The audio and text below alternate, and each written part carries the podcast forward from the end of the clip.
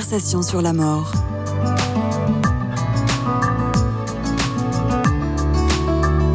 Une émission proposée par Christian de Cacré. Amis auditeurs des conversations sur la mort et donc sur la vie, bonjour.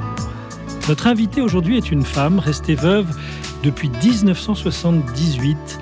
Elle avait alors 37 ans, était mère de quatre enfants. Le plus jeune avait 9 mois et l'aîné 9 ans. Dans son deuil, elle reçut l'appel à offrir sa vie à Dieu, démarche qui a pris forme pour elle dans la participation à la fraternité Notre-Dame de la Résurrection. Madeleine Aubert, bonjour. Bonjour monsieur. Alors, veuve à 37 ans, comment en êtes-vous venue à vous engager à le rester? Je me suis engagée pas du jour au lendemain. D'abord, j'ai voulu que mes enfants euh, continuent à vivre parce que ils étaient très jeunes, euh, même un bébé. Donc pour moi, l'important c'était de continuer la vie, la vie même sans leur papa, mais le papa toujours présent dans leur cœur, dans, dans la vie quand même euh, de la maison. À travers ce que vous en disiez déjà, vous en tant que mère. Oui, oui. Euh, Marin, mon mari s'appelait Marin. Euh, Marin était là. Marin faisait partie, a toujours fait partie de notre vie. Encore aujourd'hui, on parle de, de Marin, de, de leur papa. Et j'ai toujours considéré que le plus important, c'était la vie. Je ne niais pas la mort de mon mari, on ne niait pas la mort du papa, mais l'important, c'était de continuer à cheminer. Et alors, vous, vous avez donc rencontré cette fraternité de quelle manière? Comment les choses se sont Pas passées? tout de suite. Hum D'abord, je n'ai pas cherché, je n'ai rien cherché. Hum. Simplement, je savais au fond de mon cœur que Marin était le seul homme euh, de ma vie. Je, je me suis dit tout de suite, je ne me remarierai pas. Marin est mon mari, il restera mon seul mari. Notre foyer est un foyer qui reste vivant. Nous faisions partie des équipes Notre-Dame et j'ai toujours eu conscience que notre foyer était toujours un foyer. Moi sur terre et lui, je suppose, et j'espère au ciel. Et je suis sûre au ciel. Donc euh, non, je n'ai rien cherché du tout, mais avec Marin, nous faisions partie d'un groupe de prière charismatique et des amis m'ont emmené à Paris-le-Monial en 1980, donc deux ans après. Et là, au cours d'une adoration nocturne, euh, qui est un temps très fort dans la vie de Paris-le-Monial, j'ai reçu un texte encore plus fort que ce que je pouvais euh, imaginer. J'ai ouvert ma Bible au hasard, comme on fait souvent, et là, je suis tombée sur Isaïe 54, que je connaissais absolument pas, et qui m'a tellement surpris que je l'ai lu, relu, et qui disait cri de joie. Car plus nombreux sont les fils de la délaissée que les fils de l'épouse, dit Yahvé. Élargis l'espace de ta tente. Déploie sans lésiner les toiles qui t'abritent. Allonge tes cordages. Renforce tes piquets. Car à droite et à gauche, tu vas éclater. Ta race va déposséder des nations. Bon, enfin, n'aie pas peur. Tu n'éprouveras plus de honte. Ne sois pas confondu. Tu n'auras plus à rougir. Car tu vas oublier la honte de ta jeunesse. Tu ne te souviendras plus de l'infamie de ton veuvage. Donc, cette fécondité à laquelle vous êtes senti appelé, si je résume ce que ce texte vous transmettait, c'est la fécondité de la joie de la joie, de la paix que nous avons vécue au cours de la maladie de mon mari, parce que ça a été une maladie qui a duré neuf mois, et on a reçu une grâce de paix ensemble. Et cette grâce de paix, elle m'a toujours habité depuis 1978. Euh, c'est très fort, hein, une grâce de paix, euh, quels que soient les, les événements. Et le texte dit après, ton créateur est ton époux. Il y avait Sabaoth et son nom.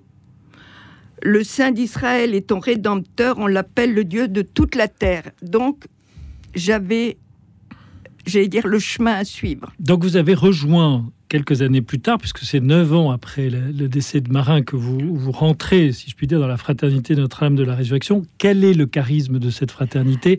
À quoi vous a-t-elle ouverte? Alors, le charisme de cette fraternité, à l'origine, c'était d'accueillir des, veuves jeunes qui avaient encore... Euh, la vie devant elles. De la vie devant elles. Comme vous. Comme moi. À l'époque.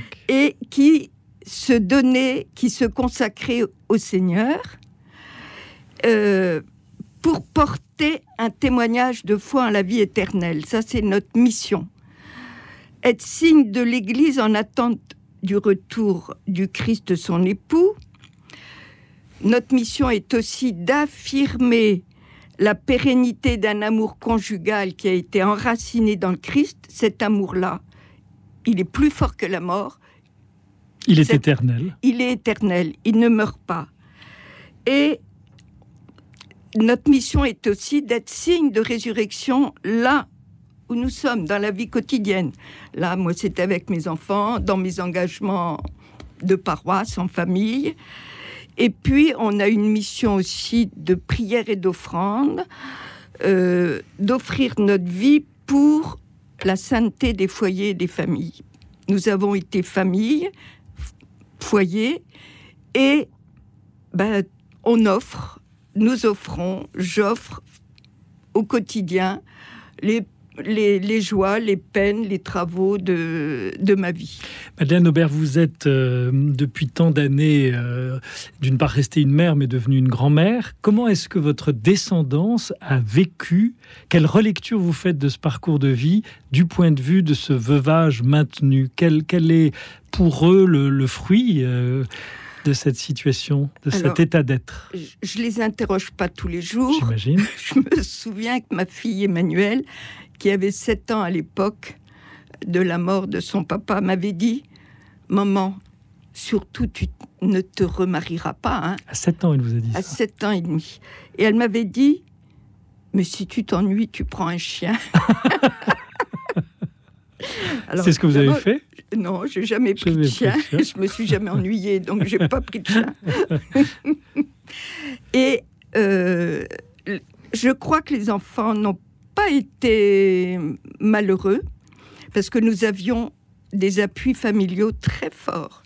J'avais une belle famille très proche et moi je suis la neuvième de 14 enfants. Ah, quand même, ouais. Donc euh, les vacances se sont toujours euh, passées au milieu des cousins avec euh, un bain de famille. Un bain de famille et je crois que ça c'est ça remplace, je vais dire ça rien ne remplace mais ça permet de vivre, hmm. ça comble peut-être des vides, des, des manques. jamais, jamais les enfants ne m'ont reproché euh, ma vie actuelle. En plus, ils étaient. Cette fraternité m'a envoyé très loin. Parce que cette. Il y a des veuves en France, mais il y a des veuves au Rwanda. À très loin sur la planète? Oui, ah sur la ça planète. Vous a amené à voyager. Je, élargis l'espace de ta tente. C'était écrit. Déploie sans les. Je ne comprenais pas à l'époque. Je suis allée sept ou huit fois au Rwanda deux fois en RDC, à Nord Kivu, Donc à la euh, rencontre, Sud Kivu, rencontre d'autres femmes, d'autres veuves qui avaient le même appel mhm. et qui nous demandaient aidez-nous à vivre cet appel dans les conditions qui sont les nôtres.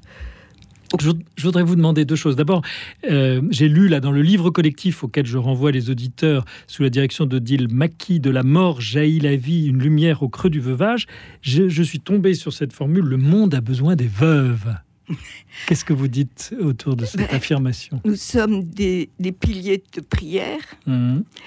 Euh, nous sommes des témoins euh, de notre foi à la résurrection on en a besoin aujourd'hui. Parce que la résurrection, qui est-ce qui y croit encore aujourd'hui?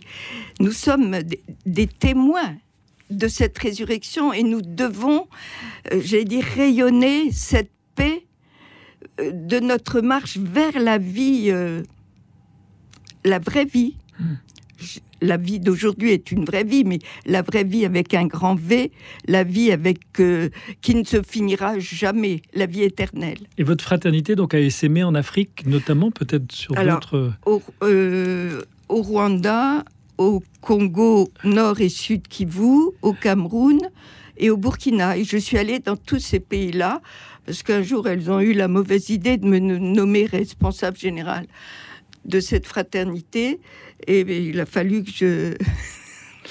Et alors, il y a aussi, bien sûr, au, cœur de cet ouvrage de la mort jaillit la vie, la référence à la, au texte biblique. Vous êtes venu avec celui qui a été votre appel initial de, par Elmonial en 1980. je, je, pense, parmi d'autres, hein, mais il est cité dans le livre, à celui de la veuve de Naïm, parce que c'est vrai que les textes évangéliques révèlent une relation toute particulière du Christ avec les femmes dans le veuvage. Qu'est-ce que vous pouvez nous en dire? Ben, Je pense que le Christ était proche de toute façon de toute souffrance. Et euh, cette veuve, en plus, la veuve de Naïm, elle avait un fils unique qu'elle enterrait. Donc, euh, le Christ avait une compassion, une forme de d'amour, euh, de, de, proximité avec cette femme qu'il a qui l'a vraiment touché au cœur. La proximité avec une femme qu'il découvre sur son chemin. Voilà, par hasard. par hasard, on est bien d'accord, il n'y a pas d'antécédent. Pas d'antécédent. Donc, euh, pris de compassion, il a euh, ressuscité le fils de cette femme. Et je trouve, si vous permettez, pour apporter ma pierre à l'édifice, cette formule incroyable qui est de dire ne pleure pas. C'est-à-dire ta douleur est la mienne. Exactement et je souffre, c'est l'infinie compassion. Bon, Madeleine Aubert, un grand merci du fond du cœur pour votre témoignage. Donc je rappelle pour les auditeurs qui souhaiteraient aller plus loin sur euh, la fécondité de la fraternité Notre-Dame de la Résurrection, le livre paru aux éditions Salvator, De la mort jaillit la vie, une lumière au creux du veuvage. Merci. Cette émission vous a été proposée par le service catholique des funérailles.